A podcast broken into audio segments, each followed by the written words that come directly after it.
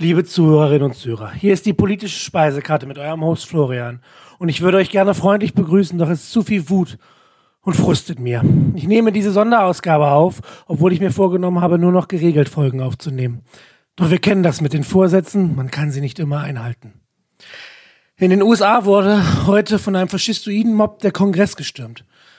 Nicht lange ist es her, dass wir gleiche Bilder in Deutschland gesehen haben. Doch die Gewalt dieser Fotos und Berichte aus Washington treffen noch tiefer. Sie schmerzen noch mehr. Nicht, weil die USA eine so traditionsreiche Demokratie sein will, sondern weil das alles absehbar war. Und das ist es, was mir das Herz bluten lässt. Denn bereits vor Monaten gab es dunkle Vorahnungen, zum Beispiel im Spiegel von Sascha Lobo. Und dies waren keine Vermutungen. Sie wurden befeuert und gestärkt, weil der korrupte und verbrecherische Präsident Donald Trump es angekündigt hat. Stand back, stand by, hat er zu seinen Faschisten gesagt. Und sie sind bereit gewesen. Und so war es die Polizei, die Fotos mit dem Mob gemacht hat, nachdem die Politiker evakuiert wurden. Ein Freund sprach aus, was viele dachten. Und stellt euch vor, die Menschen dort wären People of Color gewesen. Wir haben gesehen, wie das Kapitol abgeriegelt war, als Black Lives Matter demonstriert hat. Da gab es kein Durchkommen und tausende Verhaftungen. 14.000 Verhaftungen. Gestern gab es knapp 14. Tausendmal so viel Unterschied. Das Schlachtfeld ist nicht fair und ich habe überlegt, ob ich Schlachtfeld sage, aber es ist kein Spielfeld, es ist kein Spielbrett, es ist nicht, es ist kein Spiel. Wir sind im Kampf mit der politischen Gegenseite, die nicht bereit ist, das zu akzeptieren. Und die andere Seite hat mehr Rückendeckung. Joe Bidens Strategie ist es immer noch, Menschen aus dieser Partei in seine Regierung aufzunehmen, mit ihnen zusammenzuarbeiten, indem er proklamiert, es seien doch nicht alle so. Und dennoch Politiker wie der Dan Cranshaw, der erst letztes Mal gewählt wurde, haben sich bereitwillig hinter Donald Trump gestellt, haben Werbung aufgenommen, in der sie, Wahlwerbung aufgenommen, in der sie sich prügeln. Sie haben sich bereitwillig gestellt. Jeder, der glaubt, dass die GOP erst jetzt so ist, liegt schlicht falsch. Seit Jahrzehnten betreibt sie rassistischen Wahlkampf, bewiesen in der Southern Strategy, als zugegeben wurde, dass man mit der Dog Whistle die, die rassistischen Vorurteile der Südstaatler befeuert hat, um dort zu gewinnen. Nur deswegen gelten Staaten wie Texas und Georgia und Alabama als rot, weil man dort darauf gesetzt hat. Man hat über Dekaden diesen Tag heute herbeigeschworen. Aber keine Vorhandlung der Welt kann das kalte Kotzen verhindern, das ich bekomme, wenn demokratische Institutionen dermaßen misshandelt und geschändet werden. Diese Personen dort müssen mit aller Härte bestraft werden und Konsequenzen tragen. Konsequenzen, ein Konzept, das ihr geliebter Anführer gar nicht kennt und deshalb ihnen überhaupt nicht beibringen kann. Noch nie musste der Konsequenzen tragen.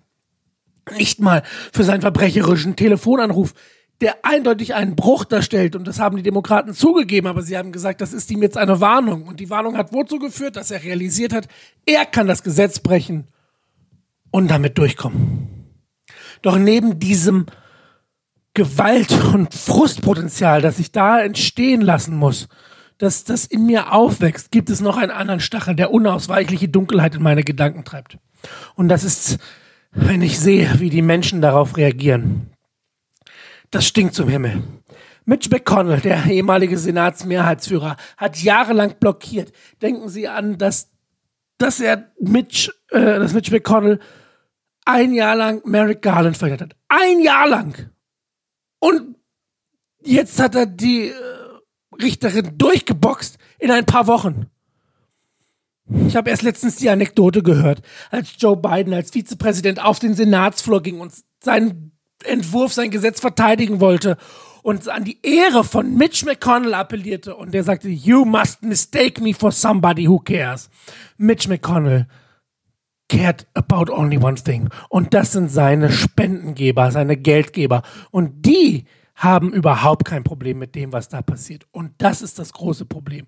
Jetzt stellt er sich dagegen, ja, weil der Gewalt Zug und die Probleme natürlich den Markt aufrütteln und schon sind die Reichen da und sagen, das können wir nicht haben. Hätte es eine Möglichkeit gegeben, diese Wahl zu stehlen, Mitch McConnell hätte es getan. Und das ist eine Tatsache.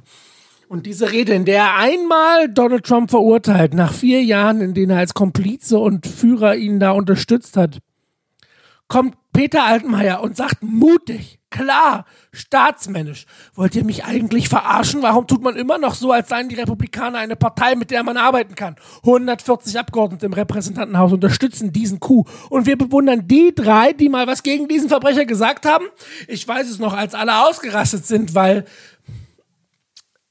Mitt Romney dagegen gestimmt hat und beziehungsweise für das Impeachment gestimmt hat. Die restliche Zeit hat der auch mit dafür gestimmt. Diese Menschen äußern sich jetzt mit bla bla Gesülze und oh, das geht aber nicht, unsere Demokratie und unsere Demokratie. Ich habe die Schnauze voll, es sind immer nur Worte die Zeit für Worte ist vorbei und deswegen nehme ich diese Folge nicht morgen früh auf, sondern heute Nacht. Es kann nicht mehr geschlafen werden. Es kann nicht mehr gewartet werden, denn die Wut muss umgewandelt werden. Der Frust muss uns antreiben. Das weichgespülte Blabla darf nicht ausreichen. Eine Abgeordnete der Demokraten beantragt jetzt, dass das 25. Amendment aktiviert werden soll.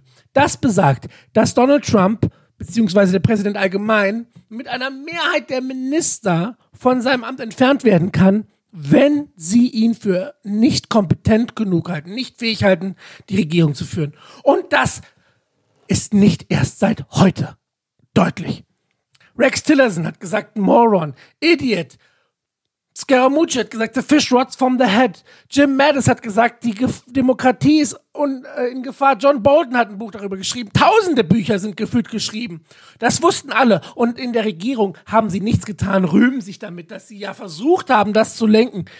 Wer Donald Trump unterstützt hat in vier Jahren Regierungsarbeit, trägt genauso viel Verantwortung für das, was heute passiert ist, wie Trump selbst. Der ist nämlich nur eine leere, dumme Hülle. Der kann nichts, der weiß nichts und der pöbelt nur los, wenn er Macht und Aufmerksamkeit möchte.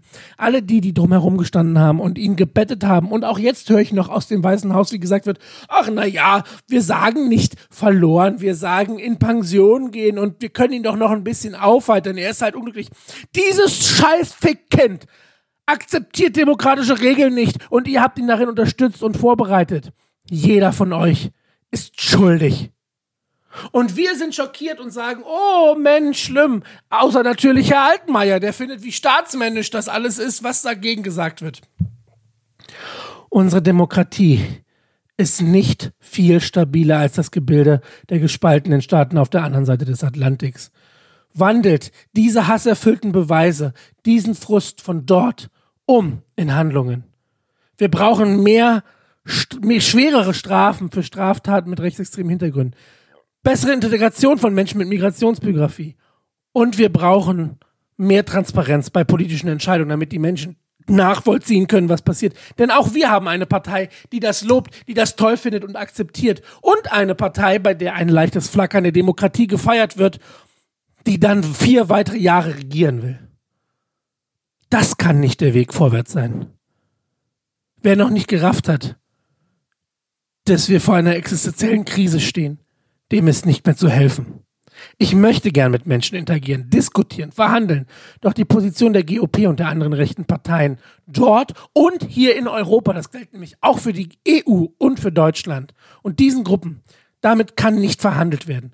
Grundlegende Säulen unseres Weltverständnisses werden um uns herum eingerissen und wir drehen Däumchen. Zu Beginn habe ich auf die Bilder aus Berlin im August verwiesen, als der Reichstag gestürmt wurde. Wir sind noch nicht so weit wie dort, doch sollen wir so lange warten, bis auch unser Regierungschef jahrelang Medien, Werte und Menschlichkeit untergraben hat? Es kann nur eine Lösung geben, denn bisher haben wir immer nett gespielt, doch dieses Feld ist nicht gleichbestellt. Wir werden bitten und hoffen und reden und haben gelernt, dass der politische Gegner darauf nicht eingeht. Die Debattenkultur bei, beginnt nicht in der Mitte, sie beginnt mittig rechts und wir müssen um diese Deutungshoheit kämpfen. Unsere Politik muss schärfer werden, sie muss stärker werden, sie muss progressiver werden, um Bildung, Gleichberechtigung und Fairness in den Vordergrund zu stellen. Ewigkeiten haben wir versucht, uns langsam vorzutasten, doch es zeigt sich, dass die ehemals privilegierte Schicht nicht eingestehen wird, dass es eine Vielfältigkeit und Offenheit geben muss, die anderen Menschen auch Rechte einräumt. Diesen Kampf dürfen wir nicht verlieren. Und das werden wir ihnen politisch klar machen. Proklamieren wir unsere Politik und verabschieden wir uns von diplomatischen, inhaltslosen Kundgebungen mit Blabla. Am Ende bleibt unser Ziel, dass wir in Frieden leben können. Und dieser Frieden ist in Gefahr. Diese Nachricht von mir ist keine Mahnung, sondern eine Warnung. wandelt die Wut über diesen Angriff auf unser Leben und unsere Gesellschaft in Mut um, damit die größere Gefahr unserer Gesellschaft besiegt werden kann. Und bitte bleibt dabei gesund. Danke, dass ihr mir zugehört habt.